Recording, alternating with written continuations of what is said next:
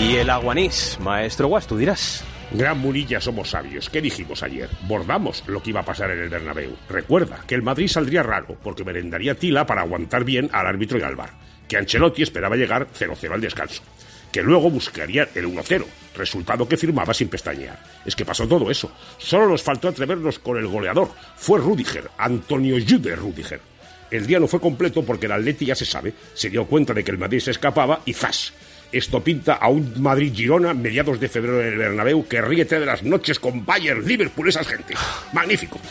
Sí, sí, además tiene buen calendario el Madrid cuando llegue el Girona.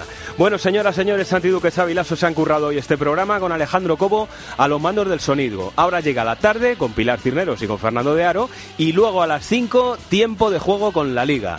Disfruten mucho, sean felices y que la radio les acompañe.